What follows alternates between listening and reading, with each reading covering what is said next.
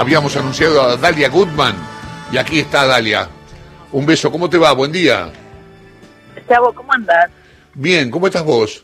Muy bien, por suerte. Va, qué raro decir muy bien en esta situación, pero lo mejor que puedo. ¿Cómo has pasado todo este tramo oscuro de, de nuestras vidas? Porque la verdad es que fue un tramo gris, oscuro, eh, tratando de inventarnos una vida adentro de casa, acostumbrados a andar todo el día afuera, ¿no?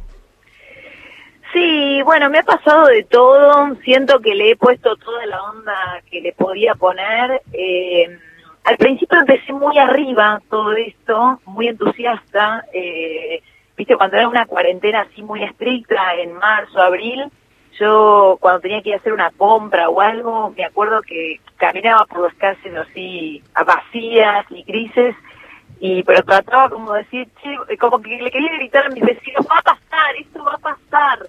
Viste, como un ataque de, de, querer ponerle onda a esto que es una porquería. Eh, y he pasado por todos los estados, como todos. Eh, tal vez cuando tenés hijos chicos le tenés que poner como mucho entusiasmo para no transmitirle negatividad a tus hijos. Pero, pero bueno, he aprendido muchas cosas también. ¿Por ejemplo? No, de, en principio estuve muy conectada con, con mi casa, con cosas más hogareñas, que tiene que ver con la cocina, la, las plantas. Eh, bueno, hemos sido, los que tenemos hijos en colegio, eh, vincularnos con sus tareas. Eh, así que bueno, se aprende mucho de todo eso. ¿De qué se trata esto? Cosa, yo vi tu espectáculo, creo que lo vi más de una vez. Eh, justamente les comentaba a, mis compañeros que, que, me gustaba, que la pasé bárbaro, que fue muy divertido. Eh, pero ¿cómo es esto que, que estoy viendo acá? Cosas de minas en cuarentena. ¿Qué agregado, ¿qué agregado le hiciste? Mira, en principio Cosa de Minas, vos viniste, me acuerdo perfecto al Maipo. Exacto. Y muy generoso que después lo tuiteaste, que uno valora mucho el que no el después.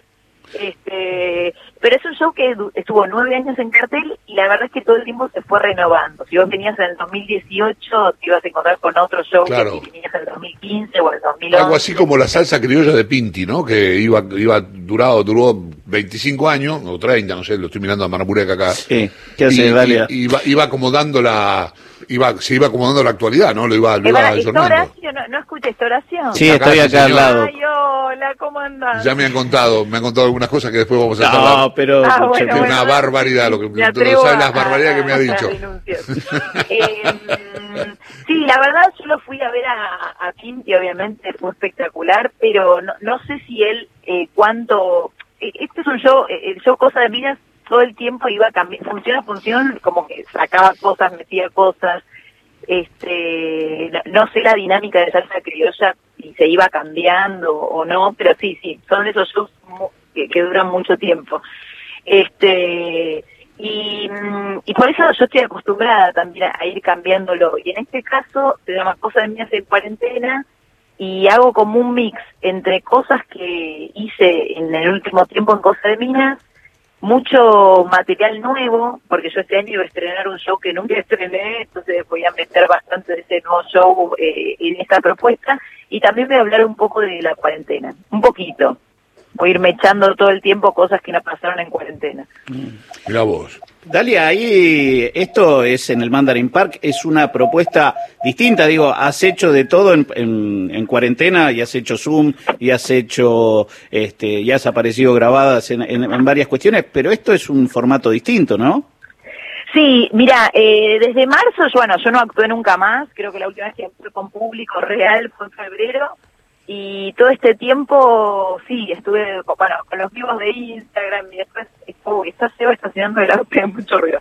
Este, y sí, después laburé haciendo eventos o monólogos tal vez a través de mi computadora, a través de mi teléfono, y ahora es como hacer un paso más que le voy a actuar a autos donde hay gente adentro, pues, lo, es como un paso más a acercarme al público y, sí, es una dinámica que se está dando en este último tiempo, ojalá cada vez los precios sean más populares para que más, más gente lo pueda hacer, pero vas con tu auto, pones la frecuencia, una frecuencia que te dicen en el lugar y o sea, vos ves el escenario, la pantalla grande, o sea que desde lejos podés ver bien lo que está pasando arriba del escenario y desde tu auto eh, pones la frecuencia. Y se interactúa, no sé, yo lo voy a hacer por primera vez el jueves, pero se interactúa a través de bocinas, son luces, etcétera. Ahora, perdón, ¿esto abre con vos? ¿Sos la primera que hace esto acá en el Mandarin Park? Mira, se abrió con, yo sé que los Totora, estuvieron bandas musicales, los Totora, van a estar creo que los Pericos, va a haber varias bandas. Los sí, sí, Estelares, Cafres y demás, pero... Pero eh, yo soy la primera monologuista, así que, que voy a estar ahí solita con mi alma haciéndolo. Qué, qué, qué, lindo, ¿no?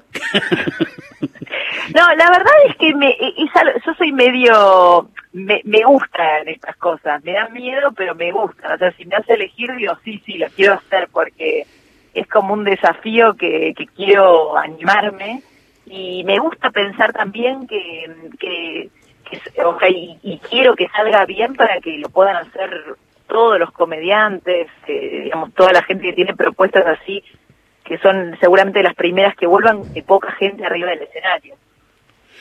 Eh, ¿Y cómo, cómo, la, cómo llevaste, cómo llevaron con Sebastián la, la cuarentena? ¿Cómo, ¿Cómo es la vida? Me, quedo, pensando en esto, quiero saber este, cómo vivió la gente, a ver si, si nos pasó a todos más o menos lo mismo. ¿Cómo es verse la cara todo el día? ¿Cómo es este, cómo es este, no, no tener vida fuera de la casa? ¿Cómo se, cómo se organizaron? Eh, mira, yo creo que, que es te expuso mucho esta situación. Muchas parejas no la bancaron y viste que hay como infinidad de separaciones. Eh, porque sí, es muchísimo, es muy intenso estar 24 horas, 7 días de la semana que no se vaya nadie nunca, con los pibes adentro, es insoportable, o sea, racionalmente es insoportable.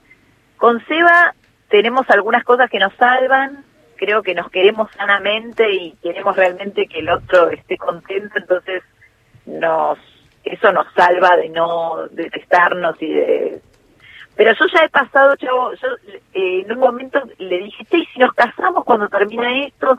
Y otra vez le dije, che, ¿y si nos separamos? Porque yo lo que sentí es que eh, él no me va, yo siento, eh, concretamente ahora ya se bajó del auto, que no me banca. ¿Viste vos sentís que tu pareja no te banca más? Como que me quiere pero no me banca más. Sí, ya, ya por hoy está bien, ¿no? igual, eh, digo, esta onda, no, no es no es que no te quiero ver más, digamos, eh, ya por hoy está bien. Claro. Igual eh, en casa pasa lo mismo, Dalia. Así que no, igual Es algo muy saludable que hice un día, porque a mí me parece que en estas situaciones es muy bueno ser honesto con el otro y que el otro no se lo tome personal, ¿viste? Pero yo un día le dije, Sebi, necesito que te vayas todo el día con los chicos. Como era ya octubre, desde marzo que estábamos juntos, digo, y, se fue todo el día, o sea, se fue de la mañana, volvió a las diez y media de la noche, y no sabés qué bien que nos hizo, como que volvieron y los extrañé, cosa que no, no me pasaba desde marzo. Necesito extrañar, necesito sentir tu ausencia. Sí, sí, sí, pero digo que es muy recomendable y no tomarlo como una ofensa. No, para nada. Diga, necesito que te vayas todo el día. ¿Qué te, qué te enganchaste haciendo en, la cuarentena que dijiste, ¿qué estoy haciendo? Porque en esto de, cocinar, de a, alguno se le agarró por la mopa, el otro quiso ordenar, yo terminé cortando la, rama de un árbol en, la, en, la, terraza de casa, cosas que son, para esto hay gente, no estoy yo, ¿no? No, bueno, es, exagerado eso, ¿no? Yo, bueno, yo seguí laburando igual, pero, pero este, sí, pero ya es una exageración. Eh, sí, perdón, Dalia. No, no, eh, bueno, a mí por la limpieza nunca me agarró porque soy cero obsesiva de, la limpieza profunda. Me, pasa igual. Pero, pero sí me agarró un ataque ecologista grosso. O sea, yo de verdad creo que en algún momento tengo que militar en un grupo ecologista porque me, me agarró mucho por el medio ambiente, por el compostaje, te reciclo todo empecé a hacer las botellitas del amor, que es que metes plástico dentro de una botella y eso después sirve para construir casas. O sea, me agarró muy fuerte por ese lado, ¿viste? Eh, los procesos de la naturaleza, porque cuando empezás a compostar, ves cómo se degradan la fruta, la verdura, todo eso y se convierte en tierra y me como que me costé mucho. También tiene que ver con que estoy todo el día en mi casa. Tal vez cuando vuelva a cierta actividad no, no esté tan obsesiva pero me agarró por ese lado, por la ecología. Eh, Dalia, a ver, eh, es una semana de concientización alrededor de un tema que es el cáncer de mama y vos contaste algo el fin de semana que hay mucha gente que, que, que le sorprendió y que, y que le, la conmovió también en, en, en, en la sencillez en la que encaraste el tema. Sí, es algo que me pasó en el 2015, tuve cáncer de mama este, y y, y no, no, nunca me dio vergüenza contarlo, pero nunca lo conté públicamente porque nadie me lo preguntó y no, es un tema que es raro de sacar en una entrevista, che, ¿sabes que tuve que pero sí me parece que, es un tema muy habitual en las mujeres, todos tenemos un conocido, una conocida cercana que, que lo tuvo, es el, el, digamos las estadísticas dicen que una de cada ocho mujeres tiene cáncer de mama, entonces sí me parece importante porque también me ha pasado de tener amigas que se colgaron, que se tocaron la teta, tenían una bolita y pensaron que se les iba a desaparecer sola y se dejaron estar, entonces me parece que, que era una oportunidad también para, para decir que no, que no hay que dejarse estar, que si te tocas una, algo, una bolita rara en el cuerpo, actúes lo más rápido que puedas. Yo tuve la suerte de, de poder ir al médico, me operé, me la sacaron, este, me sacaron, bueno, el ganglio centinela, que también se saca cuando te hacen esta operación, y tomo una medicación hace cinco años. Eh, pero bueno, lo, lo cuento porque me pasó y como le pasa a tanta gente y, y lo viví como algo que, que me tenía que tocar, nunca lo viví como algo ¿por qué a mí? ¿Por qué me pasa esto? Siempre... Lo que pasa es que si ese es el criterio, no eh, es imposible salir. Entonces hay que darle para adelante. Digo, digo si, si te pones, ¿por qué a mí? ¿Por qué la vida me engañó? Este, la verdad es que es muy difícil encarar algo así para curarse. Sí, sí, sí, y también está bueno como que tomarlo como una reflexión de, bueno, ¿qué puedo hacer para mejorar mi calidad de vida? ¿Qué puedo hacer para, para vivir mejor? Eh, a, mí me agarró muy por ese lado. ¿Qué hiciste, ¿Qué hiciste de distinto a lo que hacías? ¿Qué cosas dejaste de hacer, por ejemplo, para cuando, cuando tuviste este, cáncer de mama, cuando, cuando arrancaste con, con la curación? Este, mira, yo siempre fui muy acelerada, y bueno, lo soy también, y, y tengo otra cosa de que me apasiona también mi trabajo, entonces le, siempre le di mucha bola, pero como que me conectó con, otras cosas que, que, que, me, que me parecen las más importantes de la vida, como es estar, eh, como conectarme de, más ah, profundamente con la crianza de mis hijos, con, con lo que tiene que ver con lo cercano. Eh, y bueno, después la alimentación, la salud, eh, eh, no sé, tratar de, sobre todo yo creo que, que cada vez fui más obsesiva con rodearme de gente que me hace bien y tratar de, de no, de no estar con gente que no me hace bien.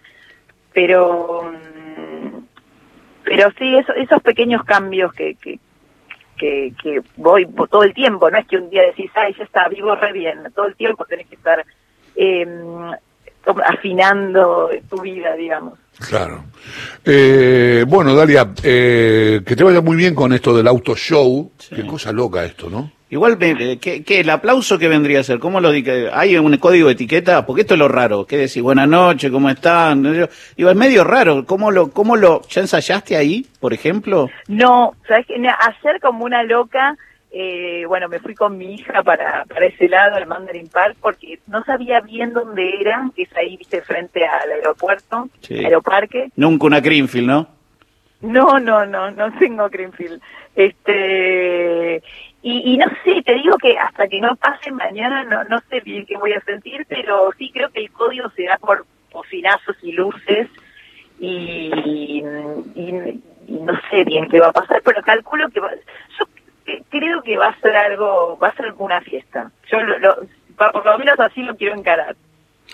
Te mando un beso grande, Dalia. Mandar un abrazo a Sebastián. Sabes que lo, aprecio mucho. Hemos...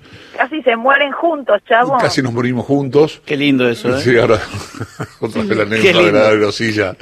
Este, casi nos morimos juntos en el año 2005, creo que fue. Creo que fue 15 años, ya creo, cómo se fue todo, ¿no? Este, sí, este, eh, hicimos, lo voy a contar con Dalia al aire, hicimos una, fuimos a hacer un duro de domar a Bariloche. Qué lindo. Y ni Sebastián ni yo estábamos muy confort, muy contentos con la idea de subir en la aerosilla al Cerro Catedral. Sí. Pero teníamos que hacer la última toma, el cierre de un sketch con, con este, con unos compañeros, teníamos que hacer el cierre del sketch en, con Jackie King, no me acordaba. Teníamos que hacer el cierre del sketch en, el- en lo más alto del Cerro Catedral. Teníamos un gaso los dos, mirábamos los piecitos y para abajo había 5.000 metros. Entonces veníamos, eh, Dalia, vos sabés que nos veníamos este, entreteniendo y conteniendo, diciendo formaciones de equipos de fútbol, ¿no? De la antigüedad. Esa es la parte de Seba que no me quiero enterar. Bueno, veníamos los dos, entonces empezábamos, Filiol, Comelle, este Perfumo, Pasarela y Héctor López. Y así estábamos, pa, pa, información de memoria. Y llegamos hasta arriba de todo, hicimos todo, y, y la... Y una cosa que yo no sabía, y me enteré ahí, es que la aerosilla no para para que te subas. Ah, no. Tenés que subirte con los tenés girarte. con todo, qué sé yo. Salto, sí. Por el camino vimos una persona fracturarse una pierna porque se le trabó. Y, y, y lo que pasó acá fue que yo logré, yo logré acomodarme, más o menos cuando pasó, más o menos me acomodé. Y Sebastián no pudo y se agarró de mí. Y nos caíamos los dos. Nos íbamos al vacío. Había una red. Entonces, en un momento dado, no- yo quedé muy mal parado y me solté y me dejé caer. Y caí sobre la red. Había una, hay una red. Y Sebastián cayó también y me perdió de vista y gritaba, "Ah, chao, desesperado, gritaba, pensando, me había ido, me, viven, pero me debo el barranco, ¿viste? desastrosos. Empezó a gritar como, la como en la película Viven, ¿viste? Y ahí estábamos los dos sobre la red, le digo, tranquilo, acá estamos, estábamos los dos como dos boludos en la red tirados, flotando, y ahí nos zafamos. Pero ese día nació Kish. ¿Te acordás que le, le decía Kish en Duro de Omar? Sí, claro. Kish nació en Bariloche. Es Sí. era, Pa- paveando. era, era re un, era un momento muy quiche lo que estaban Kish planteando, nació, en ¿no? Bari- Kish nació en Bariloche, teníamos este un este ten- teníamos un camarógrafo que se llamaba Edo y vivía en Ciudadela, hacíamos esos chistes medio medio pavos. El pero- perro. El perro, exactamente, pero nos divertimos mucho, la verdad que la hemos pasado muy pero muy bien.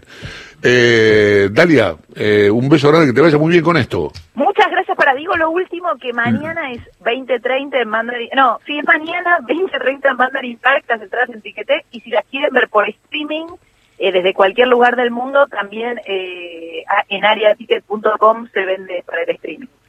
Un beso grande. Gracias, beso enorme. Chao. Nos vemos. Un abrazo, Sebastián. Dalia Goodman eh, presenta Cosas de Minas en Cuarentena.